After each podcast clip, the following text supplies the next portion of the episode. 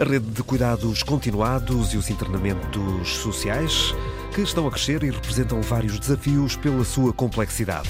Na antena aberta, uma reflexão sobre esta realidade, o que é que ela traduz, ângulos da resolução que convoca.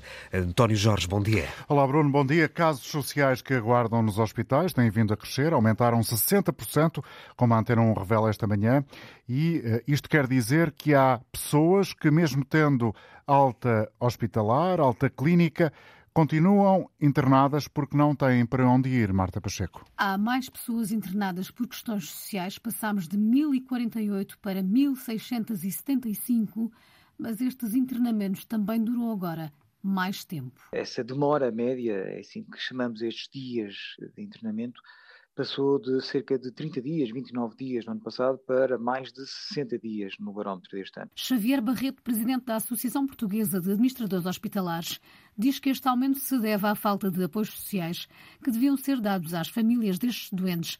Lembra, por exemplo, o papel dos cuidadores informais, mas também se deve ao tempo que se espera por uma vaga quer na rede de cuidados continuados, quer nas ERPI, estruturas residenciais para pessoas idosas. Há investimentos previstos no Plano de Recuperação e Resiliência, mas é preciso, diz, que eles se concretizem, mesmo que com o passar do tempo fiquem mais caros. Tem é que, de facto, ser implementado. Uh, repare, o, o, alargamento que está previsto para a Rede Nacional de, Continua de Cuidados Continuados é um alargamento de 50%, passar de 10 mil camas para 15 mil. E isso seria um aumento adequado. É importante que ele aconteça. Uh, e os 200 milhões de euros na altura foram previstas quando se programou o PRR, a informação que temos é que podem já não ser suficientes para garantir esse investimento, esse alargamento de 5 mil camas. E, portanto, se não for suficiente, tem que haver uma reprogramação e tem que haver um reforço. Contas da APA, os internamentos sociais deverão custar mais de 226 milhões de euros ao Estado este ano. Mas esta fatura, sublinha Xavier Barreto, tem sempre outros custos associados para o funcionamento dos hospitais e para os próprios doentes. Um doente que está internado num hospital está sujeito a riscos que obviamente não teria se estivesse noutro local. A partir deste sétimo barómetro de internamentos sociais, a Associação Portuguesa de Administradores Hospitalares pede uma resposta que envolva mais o setor social. E este barómetro é, eh, pela primeira vez, um barómetro eh, muito extensivo. Este ano eh, englobou, em termos de estabelecimentos hospitalares, 96% dos existentes, o que representa 86% em termos de camas disponíveis no Serviço Nacional de Saúde. Este barómetro teve o apoio da Sociedade Portuguesa de Medicina Interna. Bom dia, Dr. Fernando Salvador, é secretário da direção da Sociedade Portuguesa de Medicina Interna. Esta manhã aqui na rádio já ouvíamos e já ouvimos o presidente das uh, Misericórdias Portuguesas, Manuel Lemos, a dizer que o tsunami dos internamentos inapropriados, como também se chama tecnicamente, chegou à praia é essa também a sua leitura? Eh, desde muito bom dia, antes de mais, eh, bom dia e agradeço esta oportunidade. Bom Obrigado nós. Uh, concordo com o que foi dito, mas esta problemática já vem muito atrás, já há muito que se fala uh, desses mesmos internamentos por índole social.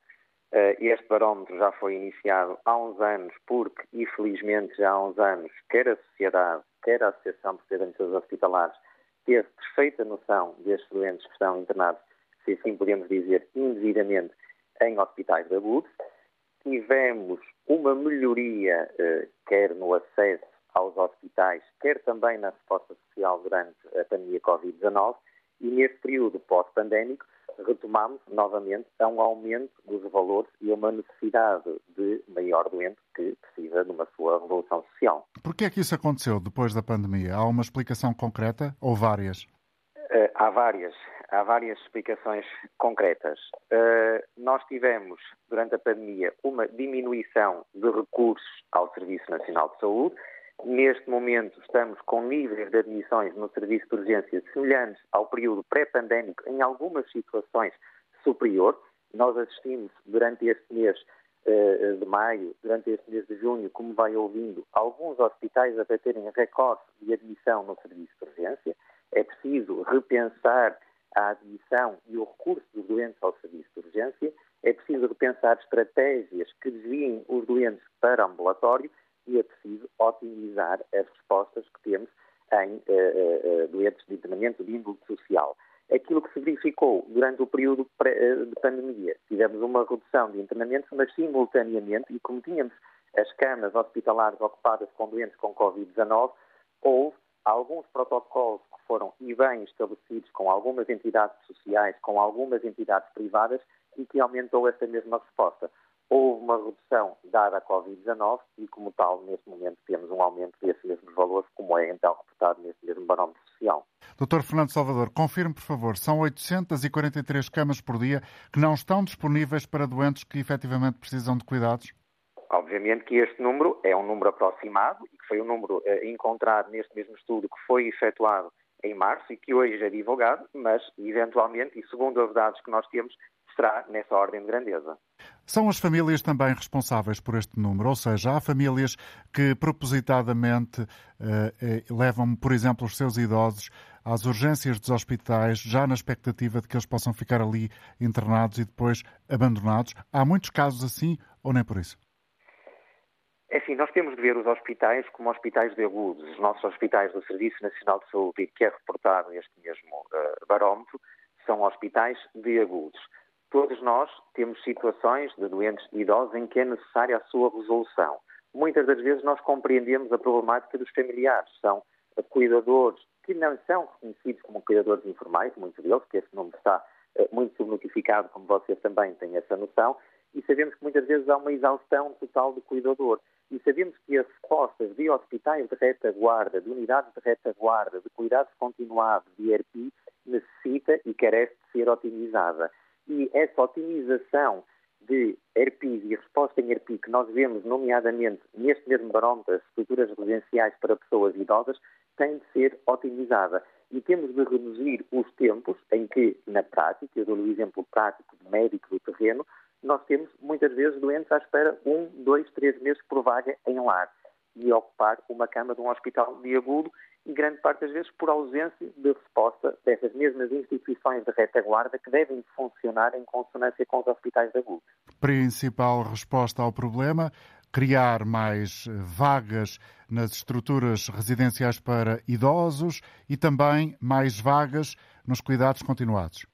Correto. E dotar quer as estruturas residenciais para pessoas idosas, quer as unidades de cuidados continuados, com o apoio de enfermagem, com o apoio médico, que já existe, mas ainda melhor, mais otimizado, de forma a cada vez mais tratamentos serem efetuados nessas estruturas, aumentando a comodidade dos doentes e permitindo que esses não venham para hospitais de agudos e que depois não acarretem todas as complicações que nós verificamos em doentes idosos em hospitais de agudos que é a perda de mobilidade, as quedas, o agravamento da demência, as infecções hospitalares, que em média surgem ao décimo, décimo segundo dia em alguns estudos internacionais, e todos nós temos de evitar. E se o doente conseguir ficar mais tempo com seus cuidados continuados, no seu estabelecimento residencial para pessoas idosas, conseguimos evitar essas complicações que muitas das vezes podem ser uh, muito más para, para os nossos clientes. Permita-me, Dr. Fernando Salvador, secretário da Direção da Sociedade Portuguesa de Medicina Interna, utilizar uma expressão um pouco até brejeira para uh, tentar transmitir a melhor imagem eh, e mais rápida ao nosso auditório. Com este barómetro, a Associação dos Administradores Hospitalares, com o vosso apoio e também com o contributo da Associação dos Profissionais de Serviço Social, pretende esfregar na cara do Ministério da Saúde estas conclusões para ver se há uma uh, alguém a mexer-se para resolver o problema? Uh, eu acho que é uma expressão um pouco exagerada para mim, também que diga, mas obviamente que ao fazermos o barómetro social, o nosso objetivo, seja a Brigada de Medicina Interna, o objetivo da Associação Brigada de Hospitalares, é alertar para um problema grave e todos nós estamos aqui em prol dos doentes para melhorar a saúde do nosso país.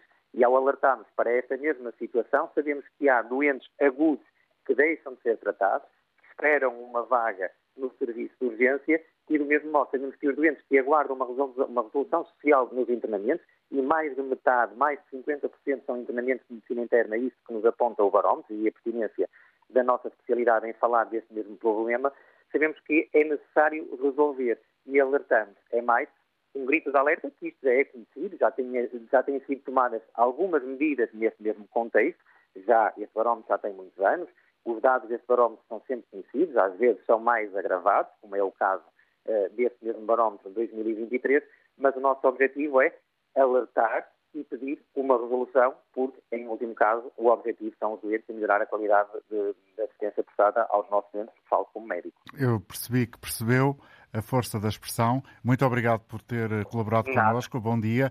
Fernando Salvador, secretário da Direção da Sociedade Portuguesa de Medicina Interna. Cumprimento também a presidente da Associação dos Profissionais de Serviço Social, que teve também um papel importante na elaboração deste barómetro. Júlia Cardoso, bom dia. Obrigado, doutora, por estar connosco esta manhã. Eh, pode fazer-nos eh, um retrato de como é que se faz a ponte entre os hospitais e as instituições de solidariedade social que também têm como uh, função acolher, imagino eu, alguns destes utentes que ficam uh, sem razão clínica internados nos hospitais? Eh, bom dia. Essa ponte é feita habitualmente pelos assistentes sociais, pelo Serviço Social dos hospitais, mas não é, não é feita diretamente com as uh, instituições de solidariedade. Uh, essa ponte é mediada pela Segurança Social. Uh, e, portanto, provavelmente o modelo, se fosse um modelo de, de mais direto, uh, talvez conseguíssemos abreviar aqui algumas das situações. no entanto. Como assim? Pode, pode, desculpe, mas gostava que explicasse se o modelo fosse mais direto, o que é que isso quer dizer? se o Serviço Social dos hospitais pudesse ter conhecimento das camas que estão protocoladas, uh, portanto, entre a Segurança Social e, uh, e as instituições de solidariedade, se, se, esse contacto fosse feito diretamente e não mediado pela Segurança Social, se calhar aqui podíamos ganhar mais tempo. Uhum. Eu dou-lhe um exemplo. Nós temos a portaria que saiu agora em fevereiro deste ano. Quando? Que... Qual, qual, é essa portaria? É aquela que exige que as IPSS criem mais duas vagas? Eh, que criem mais vagas, sim senhor. A Pronto. portaria, penso que é a 32. Hum? 2023. Não, não, se importa de explicar para os nossos ouvintes perceberem de que é que estamos a falar um, um pouco melhor? Estamos a falar de, de contratualização de mais camas entre uh, a Segurança Social e o, as instituições de solidariedade social, neste caso foi contratualizado com a CNIS, uh, especificamente, uh, e que permitia portanto, ter, uh, aumentar a capacidade de resposta por um tempo determinado também, uh, para uh, resolver estas situações específicas do internamento prolongado nos hospitais. A informação que tenho é que só foram criadas 97 camas por parte das instituições de solidariedade social, a CNIS liderada por, pelo Padre Lino Maia, se não me engano. Sim. São poucas face àquilo que são as necessidades, mas ainda assim aquilo de que tenho conhecimento é que o processo eh, depois de transferência dos doentes para essas unidades também é um processo que muitas vezes é longo e às vezes também é um pouco complexo, na medida em que a instituição também pode recusar o doente porque vem em determinadas condições uhum. Eh, e considera-se que não está uh, devidamente preparada não para está capacitada para cuidar daquela pessoa. Júlia Cardoso, deixe-me fazer um apelo ao nosso auditório que eventualmente a esta hora está a ouvir o programa e que está a ouvir aqui alguns dados que de alguma maneira coincidem com a experiência pessoal. Alguém já passou por esta situação. Gostava de ouvir o vosso testemunho, gostava de ter aqui a sua voz. Ligue 822 0101 822 0101 para participar neste programa se estiver em território português, se estiver fora, o número número é diferente, é o 2233-99956 e terá o custo de uma chamada internacional. Voltamos à conversa. Júlia Cardoso, Presidente da Associação dos Profissionais de Serviço Social. Há, portanto, IPSS que estão a recusar pessoas? Sim. Uh, certamente têm legitimidade para o fazer. Eu não ponho isso em causa depende das condições que têm. Mas, na verdade, eu sei que muitas vezes não, não recebem pessoas quando sabem que uh, são pessoas com, com uma demência, uh, com escaras de determinado uh, grau, e, portanto, nós podemos ter aqui, de facto, um problema para resolver algumas das situações. E quando, permita-me que diga isto, quando nós temos instituições que, à partida, consideramos que possam estar em condições de prestar estes cuidados, como é que temos legitimidade para afirmar que as famílias não querem cuidar dos seus idosos e não os levam para casa. Estou a falar, sobretudo, das pessoas idosas. Elas não são as únicas que eh, permanecem nos hospitais, mas são maioritariamente quem permanece. como é que então uma família tem competências para cuidar? De acordo.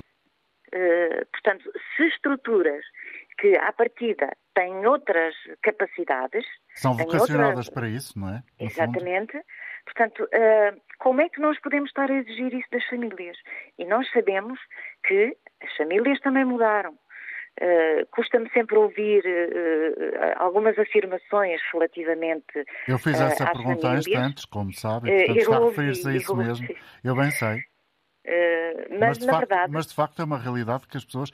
Enfim, não diria que é uma realidade, para ser mais rigoroso na palavra, é uma percepção que existe. Exatamente, mas é uma percepção. Cientificamente isso não está comprovado. Nós temos muitas famílias cuidadoras que estão num grau de exaustão uh, incrível, até pelo seu papel, uh, pelo papel uh, que vão desempenhando.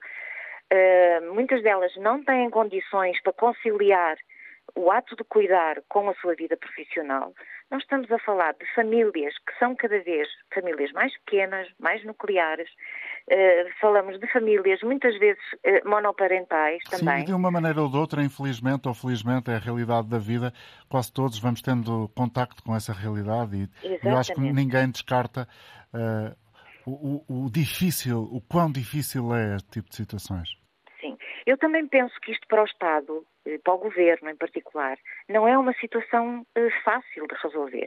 Mas eu diria que há aqui eh, uma mudança que é preciso fazer e uma. Portanto, precisamos de uma intervenção de emergência. Como assim? Aí, Como assim? de arranjar vagas para estas pessoas que permanecem indevidamente nos hospitais e se o setor solidário não tem capacidade para responder, sabemos que não tem, o Estado tem que arranjar uh, soluções noutro setor. Ou seja, é sempre a Segurança Social a levar com o problema, a resolver o problema quando uh, se depara com a realidade, quer as IPSS, quer uh, entidades privadas de estruturas para residências de, de, residências de idosos, por exemplo, ou, ou as, as, os, os cuidados continuados, peço desculpa, mas uh, estou com alguma dificuldade em articular algumas palavras hoje. Uh, é, essa, é essa a realidade, ou seja, é sempre a Segurança Social que depois tem que resolver o problema? É a Segurança Social que tem que resolver o problema para, numas situações, noutras, é a saúde e, por vezes, depende do tipo de, de unidade de cuidados continuados, é a saúde e a Segurança Social.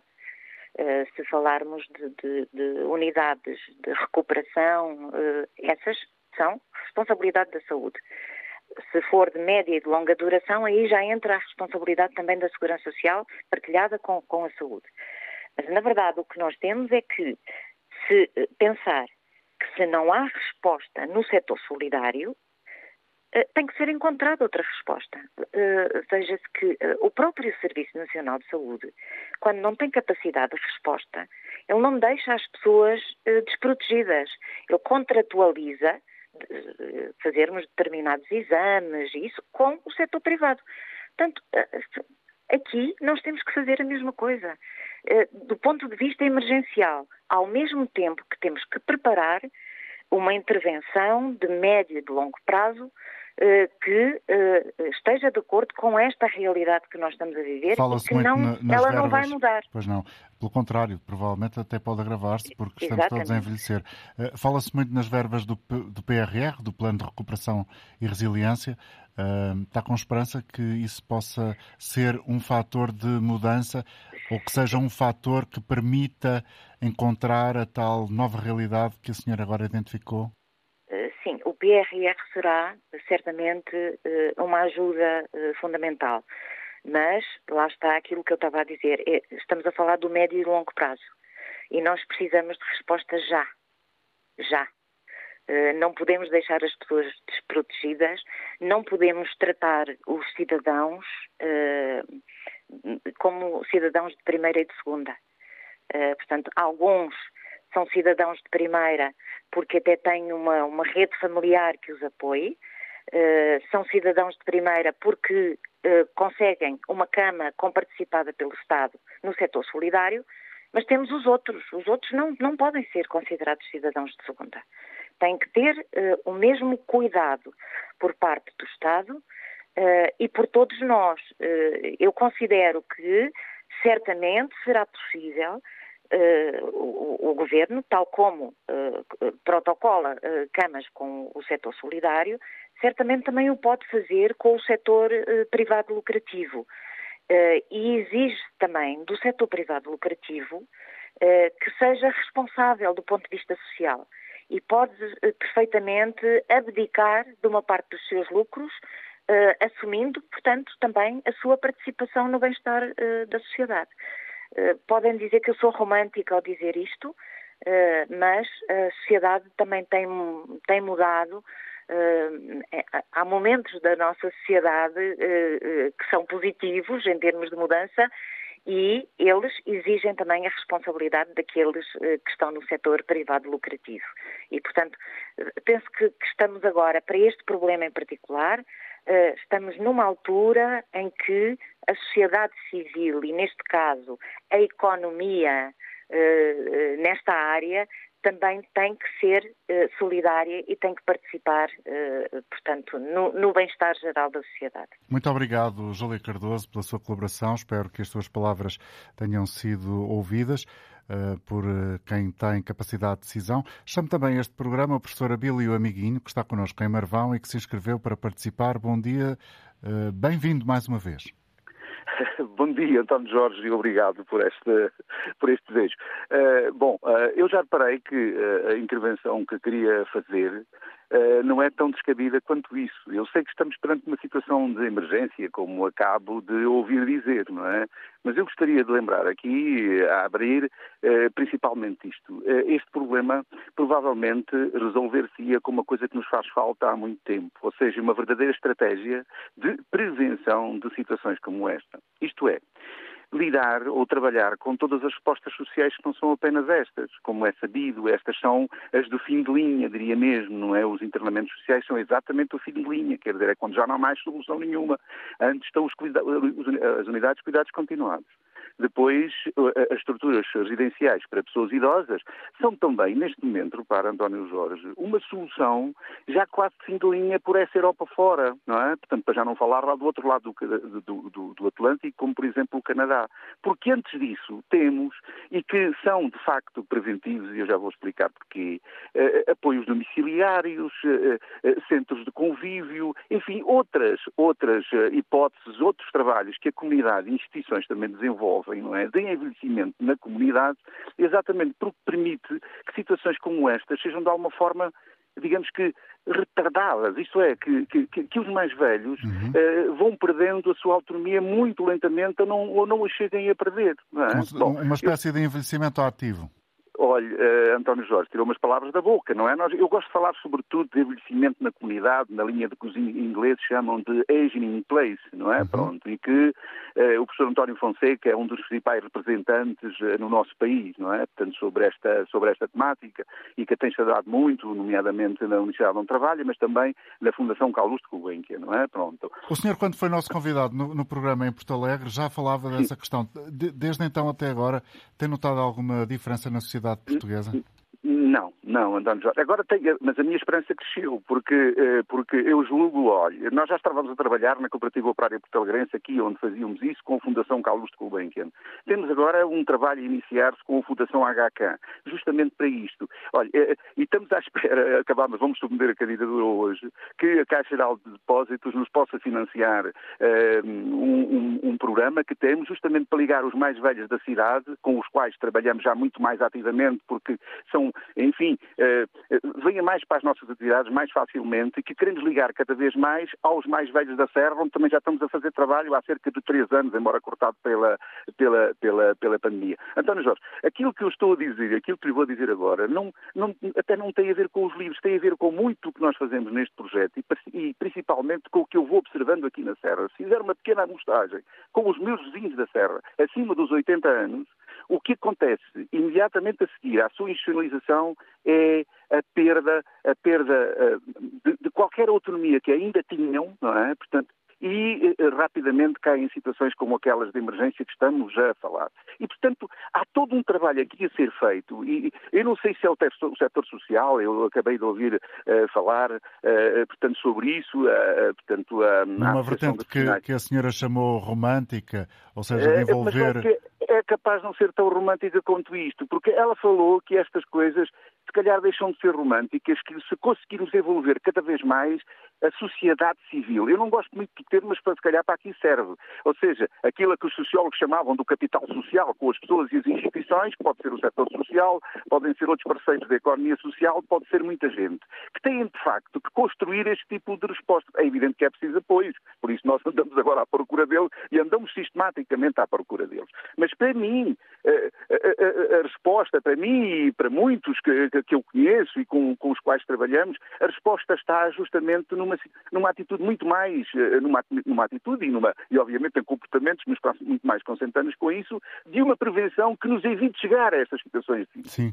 Bom, falamos muito de família, eh, António Jorge, uh, mas eu acho que neste momento a família é cada vez mais membro de uma comunidade, não é? Portanto, e se as famílias não têm, pelas razões que há pouco também ouvimos referir, capacidade de ser cuidadores informais, não têm dinheiro, não têm conhecimento, não têm saber, mas há instituições na comunidade que têm que ser valorizadas, sejam IPSS, sejam cooperativas mais sociais, mais culturais, sejam outras estruturas deste, deste mundo, chamemos-lhe assim, a que chama de uh, sociedade civil, que têm efetivamente de ser apoiadas, porque neste momento o setor social está a braços com as herpes e não consegue dar conta disto, não é? Pronto. Abrir mais vagas, como? Se tem lista de espera que algumas delas, enfim, se, se pudéssemos fazer a analogia, eram de quilómetros, não é? Pronto. Sim. Eu julgo que eh, provavelmente temos que ir por aí. Oh, oh, São António Jorge, lá por fora, o Estado já paga as famílias, o Estado já paga a comunidade. É? Pronto. Justamente para que possam ser, possa ser a comunidade e as famílias dentro dela, não é? Portanto, a, a, a serem envolvidas neste trabalho. Obviamente, se tiverem instituições e organizações com técnicos, assistentes sociais, como é o nosso caso, animadores socioculturais, uh, outros profissionais da animação territorial, como eu gosto de chamar, provavelmente mais ainda, não é? Porque, Sr. Dr. não sei se ainda posso dizer mais isto. Força. É que, muitas vezes, muitas vezes, por exemplo, aqui na Serra, isto é sintomático, este apoio social que lhe pode ser dado tem um valor económico.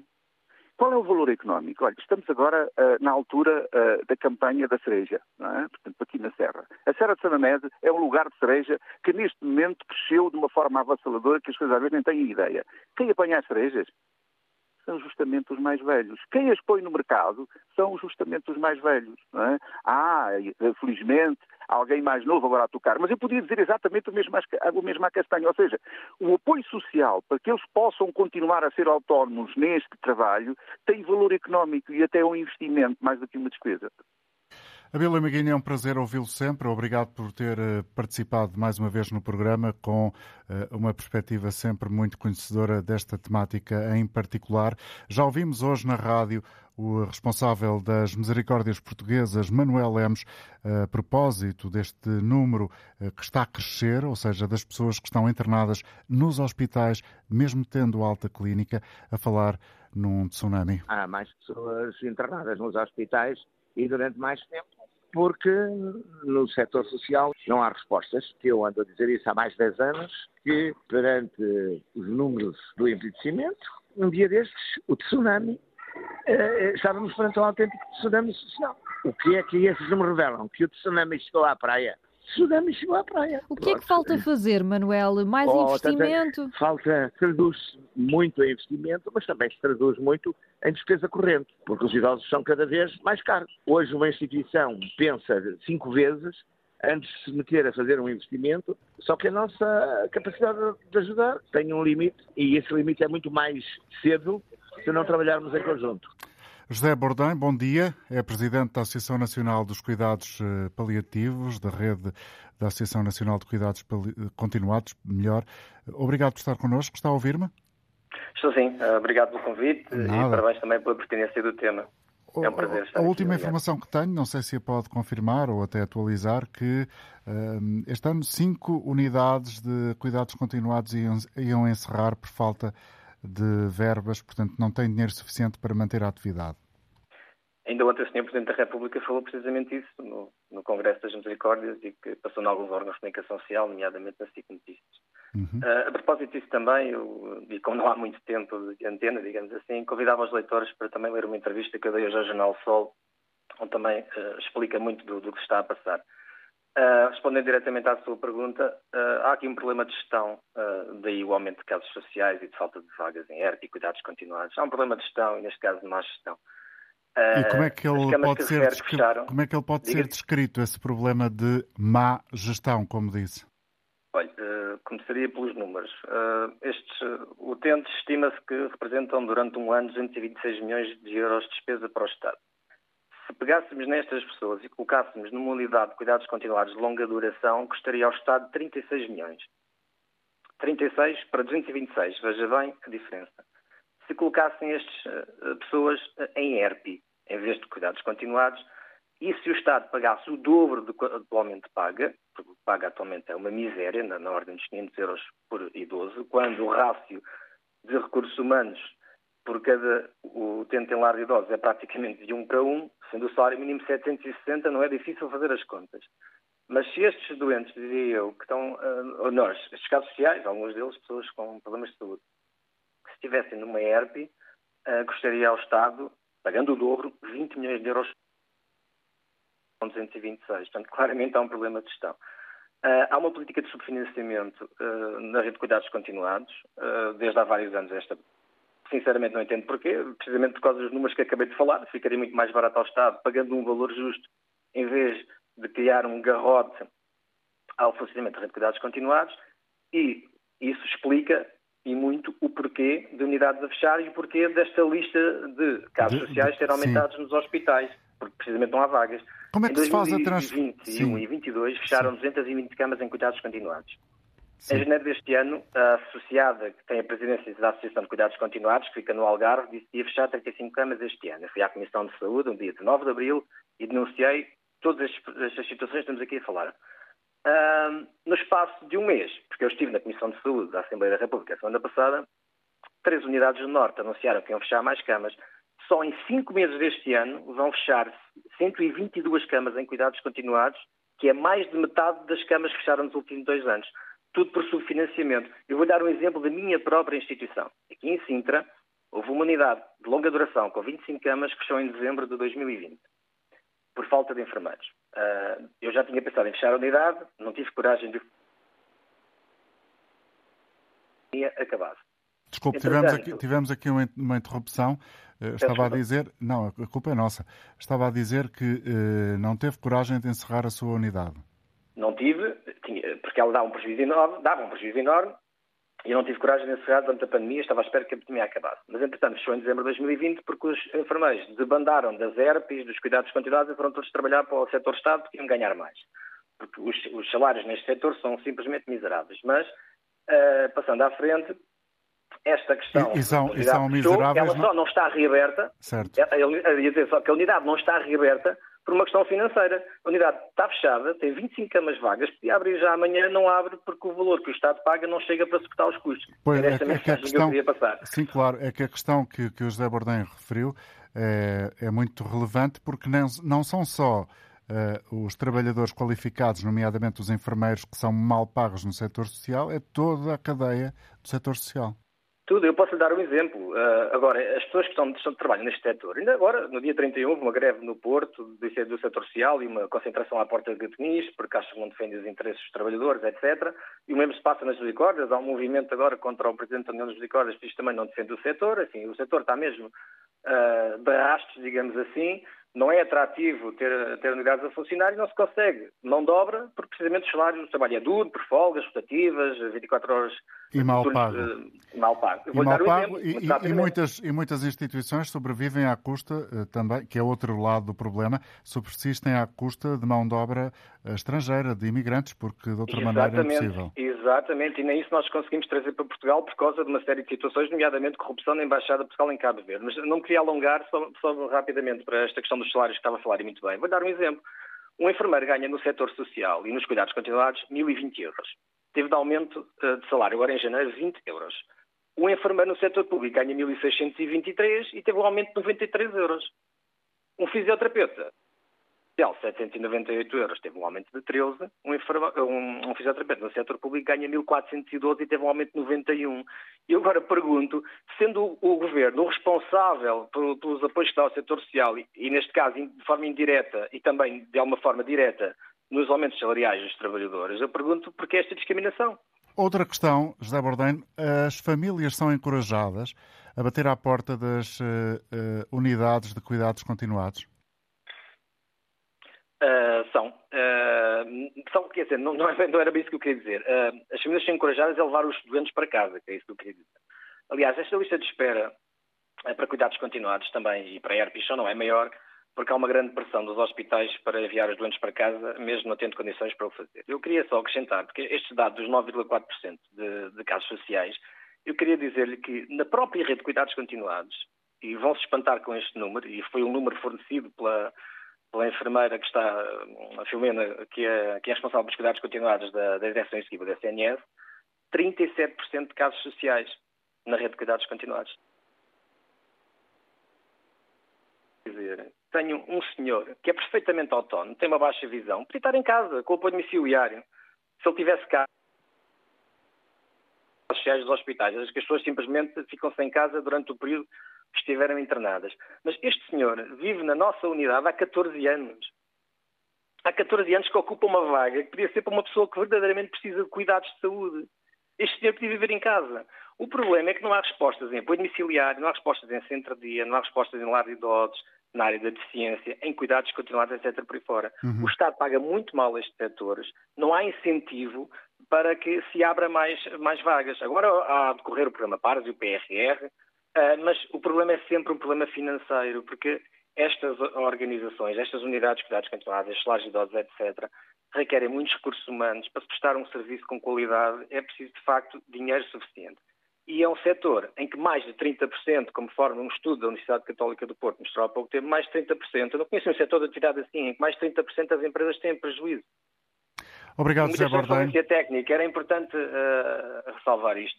E já agora desafio a Antena 1 a fazer um debate ainda mais alargado sobre, sobre este setor, para que de facto as pessoas possam conhecer estes problemas, porque uh, em dados momentos da nossa vida toca-nos a nós, aos nossos familiares, aos nossos entes queridos. Toca a é, todos. Um, é uma área muito importante mesmo. Toca a todos, não há dúvida. Toca a todos mesmo. É Praticamente é todos. Obrigado. Fica aceito o desafio para uma próxima oportunidade. José Bordain, Presidente da Associação Nacional dos Cuidados Continuados. Esta manhã, a Secretária de Estado da Promoção da Saúde esteve numa ação uh, em Espinho. A Secretária de Estado, Margarida Tavares, uh, afirma à jornalista Isabel Cunha, que está agora aqui em direto, que todos os esforços estão a ser feitos para resolver este problema, ou seja, Isabel, o problema dos internamentos sociais.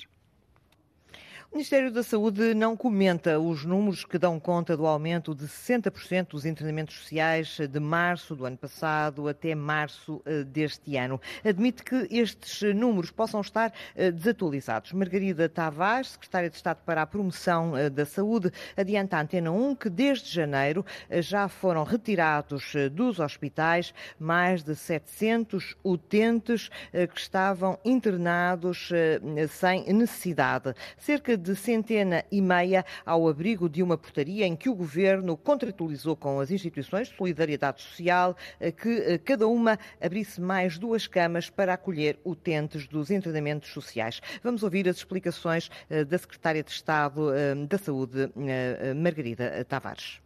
Tendo em conta a portaria, mas sobretudo tendo em conta as respostas sociais, nós temos tido um aumento de necessidades, mas temos tido também uma grande capacidade de colocar doentes em respostas sociais. Já colocamos, mais, de, desde que saiu a portaria, nomeadamente, já colocamos mais de 700 pessoas em respostas sociais, o que é muito, e eh, já eh, dessas mais de cento, à volta de 160 foram eh, no âmbito da portaria, no âmbito da portaria, portanto, aqueles lugares acrescidos no âmbito da portaria.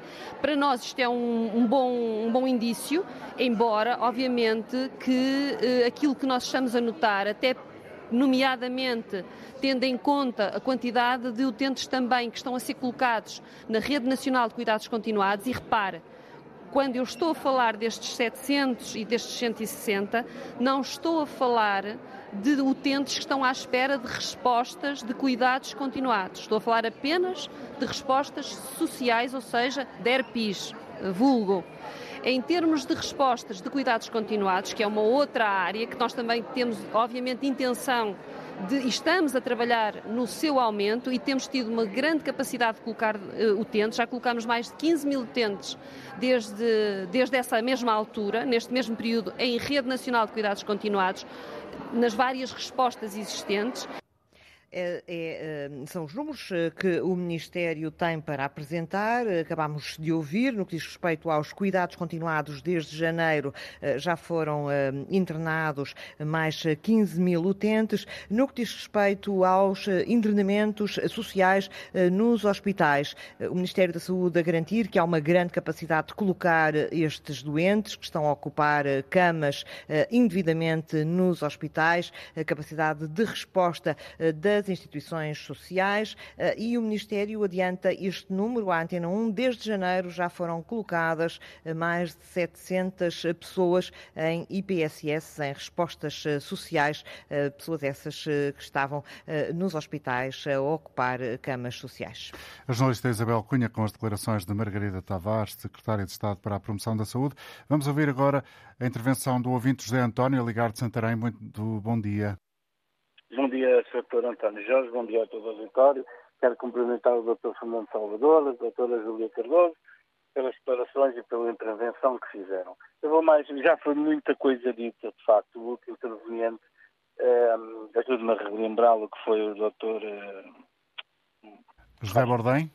José Bordem, exatamente. E foca aqui várias questões que são fundamentais. Há falta de dinheiro há falta de dinheiro, isto é uma absolutamente má gestão, eu vou bem de acordo completamente com aquilo que ele diz, porque as regras são fundamentais e há regras que não são cumpridas. As famílias já sabemos como é que são, cada vez mais preocupadas com os seus idosos, os seus idosos cada vez mais envelhecidos. Ah, não tem o som de pôr, ninguém pode deixar de trabalhar para cuidar de um, de um pai, de um, de um avô, porque é impossível isso acontecer. Tem que recorrer uh, àquilo que existe no setor social, ao hospital e, em última instância, porque as vagas não há. Já todos percebemos o que é que está aqui a passar. Portanto, eu dou-me como exemplo e não me quero alongar muito. Temos feito várias candidaturas para a construção do ERP, 44 camas, se não estou em erro, são 44 camas, e vejo só o que é que se passou. Quando a pontuação na, na, na, regra da, da, da candidatura que, que, tinha que existir uma certa pontuação, que neste caso era 0 a 100, nós conseguimos os 75%, a candidatura foi aprovada, condicionada, e depois há um despacho que diz que a área geográfica não é carenciada. Não, está, não, está em, não está com aquela persistência regular de, de, de, dos cuidados a dar aos utentes na área geográfica. Quer dizer, isto é um, é um desolador nós chegamos a uma conclusão que trabalhou-se, fez estudos, gastou-se imenso dinheiro com os projetos, igual algum capital próprio para dar um alavanco para conseguirmos fazer, de facto, um ERP e continuamos na mesma. Quer dizer, chegamos ao fim, a área é, não, não, é carenciada, não, é, não, não, tem, não tem as condições para que seja aprovado. Quer dizer, voltamos à estaca zero, um balde de água fria em cima de nós. E nós vemos a região, e eu falo por Santarém, o que existe aqui de envelhecimento, o que existe aqui de faltas, o que existe aqui de lares ilegais e tudo mais, porque as pessoas não têm onde ir. Não há soluções. As pessoas não têm onde ficar. Não há soluções. Isto é, é, é dramático. Isto custa a dizer isto, mas isto é dramático. José António, vamos Estado... ouvir qual é a realidade em uh, outro ponto do país, no outro ponto com do país. Certeza que sim. Obrigado, um bom dia, bom fim de semana para si. José Ferreira, Liga da Maia, bom dia. Muito bom dia, bom, bom dia, dia. Uh, doutor e ao todo auditor. É, eu uh, tenho ouvido, as carências são graves em todas as áreas. A nível de cuidados continuados, um, uh, o governo terá que uh, ajudar, entre aspas, a fomentar e não, e não entravar a construção desses equipamentos, porque o, que está, o, que, o, que está de, o, que se sabe é que cada, cada doente internado no hospital custa ao erário público cerca de 800 euros por dia. Uh, se esse mesmo tempo for para uma unidade para dados continuados, passa a custar uma sexta parte. Custa, custa 100 euros ou 110 por dia se for, se for em, em uma unidade de convalescença, custará menos se for de média, de média, de média duração ou de, ou de longa duração, ainda, ainda, ainda custa menos. Uh, e, portanto, há aqui um, um, muito grande. Por isso é que as, as IPSS, as várias entidades que, que disponibilizam estes equipamentos, uh, os privados acabam por fechar, os, os, as IPSS vivem com grandes dificuldades, com grandes problemas para poderem manter estas, estas unidades. Uh, portanto, no, com, este, com esta discrepância nos valores, não sei como é que o Estado não, não avalia uh, e, não, e não incentiva e, uhum. e, não ajuda a que se construa mais unidades de cuidados Na prática fica então o seu apelo, José, bom dia. Maria Chaves, em Pova de Varzim, bom dia. Oh, bom dia. Olha, eu, eu só queria dizer, já está quase a acabar o tempo, que uh, os enfermeiros não é, é, são precisos, são precisos lá e são sempre a fugir para um lado e para o outro porque ganham pouco. Mas uh, o Estado, sei lá, podia buscar é, este senhor que, que, trabalhou sempre em bancos e, e deixou, até tinha mar por conta dele e, e fortunas e, e ele uh, tem o Alzheimer, não me lembro o nome dele diz que tem o Alzheimer, não vai preso ali, ele até tinha 30 Bom, anos. Maria Chaves, preso. muito obrigado pela sua colaboração. Olha, olha, de facto, estamos desculpe. mesmo a chegar ao fim do tempo, não temos tempo para mais. Muito obrigado por terem participado. Bom dia e bom fim de semana. Antena aberta, conduzida por António Jorge.